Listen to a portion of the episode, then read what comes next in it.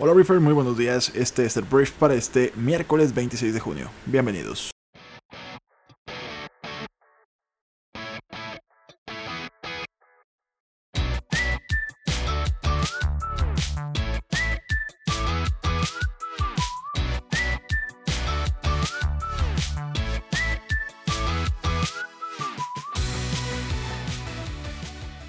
Muy buenos días. Yo soy Arturo Salazar, uno de los fundadores de Briefy y esto es el Brief. Es un programa en el cual te platicamos las noticias más relevantes del día para que te puedas informar en unos cuantos minutos híjole, vas a escuchar lluvia, estamos en una bella mañana lluviosa, entonces espero que eso no te moleste, de hecho ojalá sea relajante para ti. Eh, hoy hay varios temas de los cuales platicar, vamos a hablar del conflicto entre Irán y Estados Unidos, hablaremos de la acusación a Donald Trump de acoso sexual, eh, otra más, vamos a hablar de Lula da Silva, vamos a hablar de San Francisco y algunos temas más en la conversación del mundo para hoy. Entonces te agradecemos mucho que estés aquí, que formes parte de nuestra comunidad y bueno, vamos a empezar con esto que es el brief.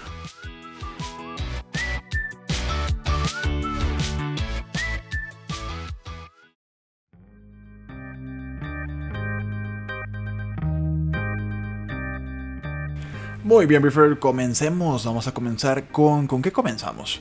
Vamos a hablar eh, del conflicto Irán-Estados Unidos, si te parece bien. Ayer, pues, hubo dimes y diretes. Ayer hubo, pues, un, un encontronazo de declaraciones este, entre Estados Unidos e Irán. Y bueno, vamos a empezar por el principio, ¿no? El presidente de Estados Unidos, lo conocen, es naranja, este, Donald Trump, Donaldo, como le decimos aquí en Briefy, amenazó el día de ayer con borrar partes de Irán, borrar partes de Irán, si la República Islámica ataca cualquier cosa estadounidense, mientras que Teherán dijo que las recientes sanciones de la Casa Blanca en su contra mostraban un retraso mental. Entonces ya estamos hablando de esto, ¿no? O sea, ya estamos hablando de un gobierno diciéndole a otro, te voy a borrar, ah, sí, pues eres un retrasado mental. O sea, ya estamos en ese nivel de, peluquería de declaraciones, ¿no? Eh, sin embargo, Donaldo dejó más tarde la puerta abierta a las conversaciones y dijo que Irán debería hablar con Estados Unidos pacíficamente para aliviar la tensión y que eventualmente se, se levanten las sanciones económicas. Donaldo había firmado el lunes un decreto que impone sanciones al líder supremo iraní, el ayatolá Ali Yamenei, y otras autoridades y se esperan más medidas punitivas contra el ministro de Relaciones Exteriores Mohamed Javed Zarif durante la semana. Entonces te digo, eh, bueno, al mismo tiempo Irán acusó a Estados Unidos de mentir a la hora de decir que quiere negociar porque lo único que han hecho es atacar y poner más y más sanciones. Entonces las medidas se anunciaron después de que Teherán eh, derribó un dron estadounidense la semana pasada y Donaldo suspendió un ataque aéreo de represalia minutos antes de que ocurriera, ¿no? Entonces así está la cosa por allá te digo, ya está el, nivel pues un poquito bajo en cuanto a las declaraciones de ambos países, pero por lo pronto, eh, pues lo que queremos todos es que no haya guerra. O sea, la guerra nunca es buena, nunca, nunca es buena. Este, entonces, pues eso es. Por lo pronto, hay paz, pero pues ahí se están mentando la madre unos a otros, a ver quién aguanta más.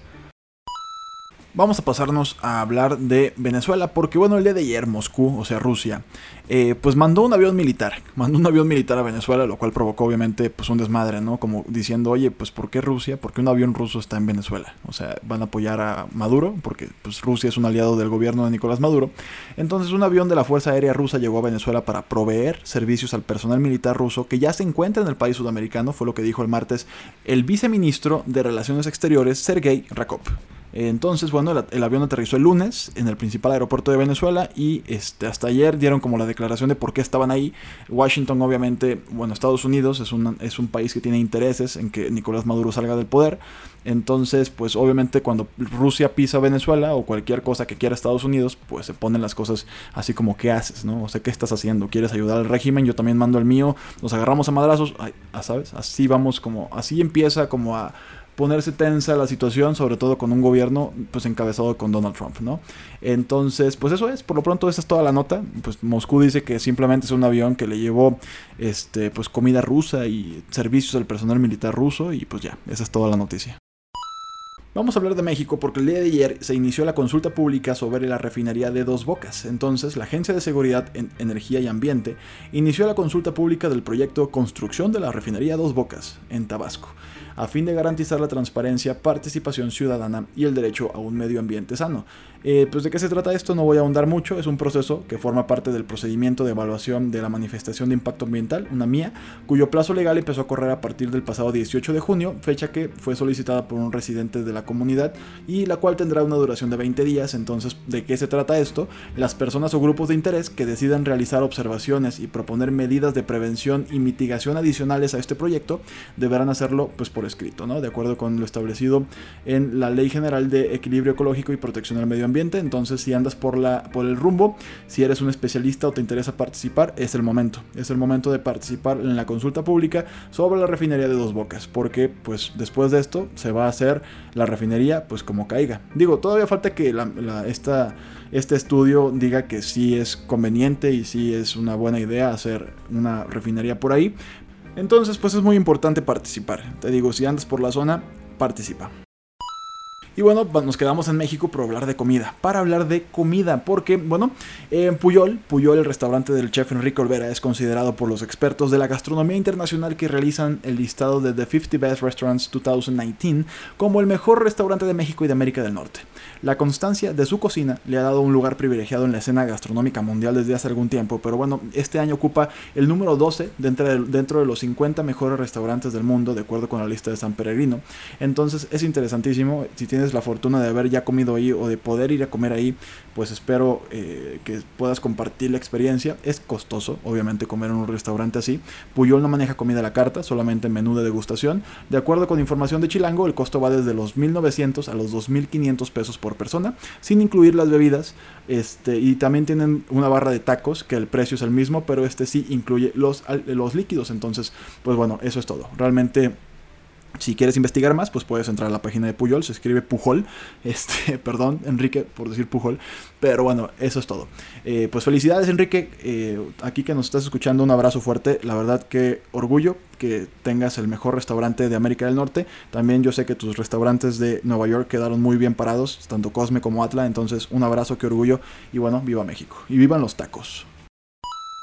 Vamos a cambiar de un tema increíble, taquitos y comida mexicana de autor. Vamos a pasar un, trago amargo, la verdad, porque vamos a hablar de Donald Trump.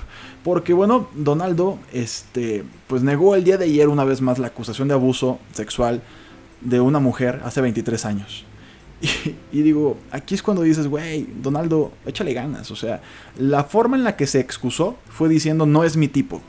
O sea, literal, no es mi tipo. Fue lo que dijo. O sea, yo no hice nada. Es una mentira absoluta ella ni siquiera es mi tipo, ¿no? La escritora, que ahorita te platico un poco de ella, asegura que el magnate la violó en un probador cuando era dependiente de una famosa tienda de moda. Entonces, la Casa Blanca ya había negado categóricamente la nueva acusación. Eso es triste, ¿no? Hablar de que es una nueva acusación de agresión sexual surgida en contra de Donald Trump, ¿no? Esto fue la semana pasada. Entonces, te digo, cuando este lunes el diario de información política de Hill le preguntó por ello en una entrevista, el presidente de Estados Unidos optó por reforzar su desmentido con el siguiente argumento, no es mi tipo. Y digo, voy a continuar un poquito el diálogo, lo diré con mucho respeto. Número uno, ella no es mi tipo. Número dos, nunca ha ocurrido. Nunca ha ocurrido, ¿de acuerdo? Fue lo que afirmó sentado en el despacho oval. El republicano ya había sido, eh, perdón, ya había hecho comentarios de este estilo en 2016 con otro caso. Una mujer llamada Jessica Leeds le había acusado de haberla manoseado tres décadas atrás durante un vuelo, cuando coincidieron como compañeros de asiento en un avión. Y este, Donaldo dijo, créanme, no sería mi primera opción, refiriéndose a la, a la mujer dijo entre risas en un meeting. Búsquenla en Facebook y lo entenderán. Entonces, bueno, está ya volviendo al presente, eh, la, última acusación se conoció el pasado viernes en la portada de la revista New York, donde Jane Carville aparece retratada con un vestido cruzado de botones y el siguiente titular. Esto es lo que llevaba puesto hace 23 años cuando Donald Trump me atacó, me atacó perdón, en un probador de Berghoff Goodman. Entonces la mujer de ahora 75 años relata que a mediados de los años 90, el entonces ya famoso magnate inmobiliario acudió al establecimiento de la Quinta Avenida de Nueva York y le pidió ayuda para escoger un regalo para una joven. Según su relato, la animó a probarse una prenda de lencería y entonces la abordó en el probador. Ella afortunadamente pues acabó zafándose del agresor, que bueno, te digo, esta última acusación, este episodio más bien forma parte de un libro que la autora saca a la venta el 2 de julio y te digo, es lamentable simplemente, es lamentable que, no vaya a pasar nada porque es muy poco probable que vaya a suceder algo al respecto y, y esto es un caso más de abuso sexual hecho por un hombre poderoso que, bueno, presuntamente hecho por un hombre poderoso que pues al parecer va a acabar ahí, en un libro, que probablemente venda mucho, pero debería tener una consecuencia mayor, ¿no? Entonces, bueno, es frustrante y ya no voy a tocar más el tema. Entonces, pues vamos a lo que sigue. Vamos a hablar de San Francisco, nos quedamos en Estados Unidos para hablar de San Francisco. Este, y bueno, San Francisco se convierte en la primera ciudad de Estados Unidos que prohíbe el cigarro electrónico. Aunque San Francisco es la casa de la marca de cigarrillos electrónicos y vaporizadores más popular de Estados Unidos, se convirtió este martes en la primera ciudad de este país en prohibir su venta. San Francisco votó el martes por determinar que las ventas de cigarrillos electrónicos tanto en tiendas como en línea se convierten en algo ilegal. Se trata de la primera prohibición de su tipo en el país. La venta de cigarrillos convencionales seguirá siendo legal en la ciudad, así como el uso de marihuana recreativa, de acuerdo con Bloomberg. A medida que disminuye el consumo de cigarrillos en Estados Unidos, las compañías tabacaleras han buscado el crecimiento de ingresos en otras áreas. Entonces, bueno, es un gran, gran, gran negocio, pero el tema es que la legislación de San Francisco está dirigida a todas las marcas, pero particularmente a Yul, que es eh, la reciente, la más reciente formada. La prohibición señala que el uso de vaporizadores atrae a los niños y fomenta el uso de nicotina en menores, creando una nueva generación de potenciales adictos. Entonces, bueno, eh, eso es, realmente eso es. Creo que es una medida responsable. Em, porque pues de alguna forma el vaporizador sí se ve más como un juguete. O sea, no es un cigarro per se. Entonces, este, pues San Francisco ya la prohibió.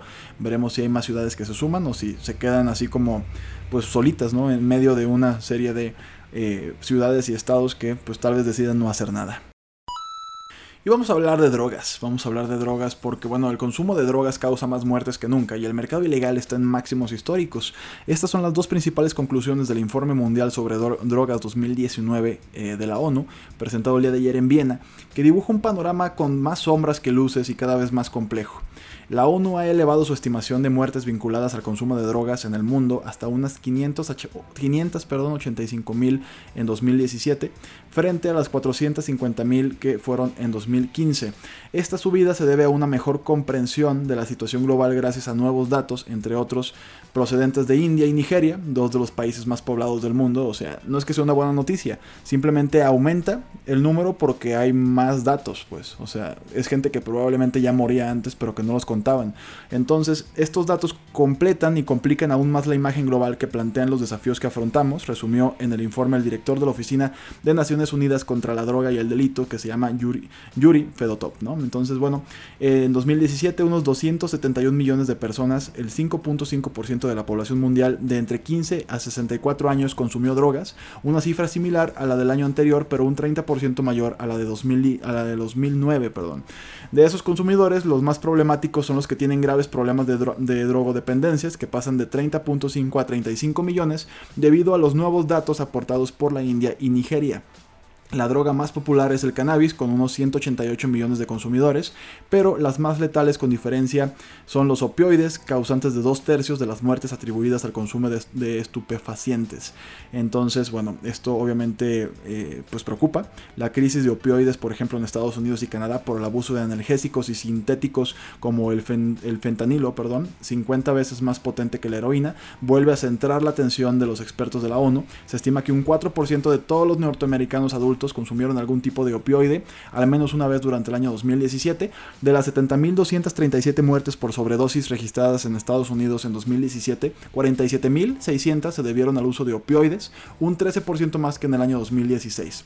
Entonces, la sobredosis de droga en Norteamérica han alcanzado realmente dimensiones de epidemia fue lo que subraya la autora del informe, la italiana Angela Me, quien alertó que existen indicios de un aumento del consumo del fentanilo también en Europa. Entonces, eso es como un resumen, realmente es complicado platicarte todo, pero te digo, las drogas, pues es una nueva epidemia.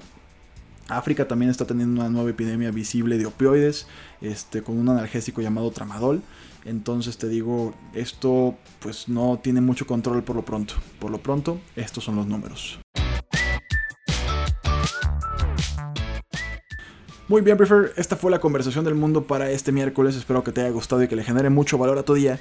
Hoy hay dos skills que valen muchísimo la pena escucharlos si tienes Briefy Pro. Uno se llama Las marcas más exitosas se centran en los usuarios, no en los compradores. Y el otro se llama Deja de hacer una cosa hoy y te sentirás mucho más feliz. Están muy buenos, te los recomiendo mucho. Entonces, si tienes Briefy Pro, pues pásale este, a, a escucharlos o a leerlos. Si no, pues suscríbete ya para que ya tengas este contenido exclusivo.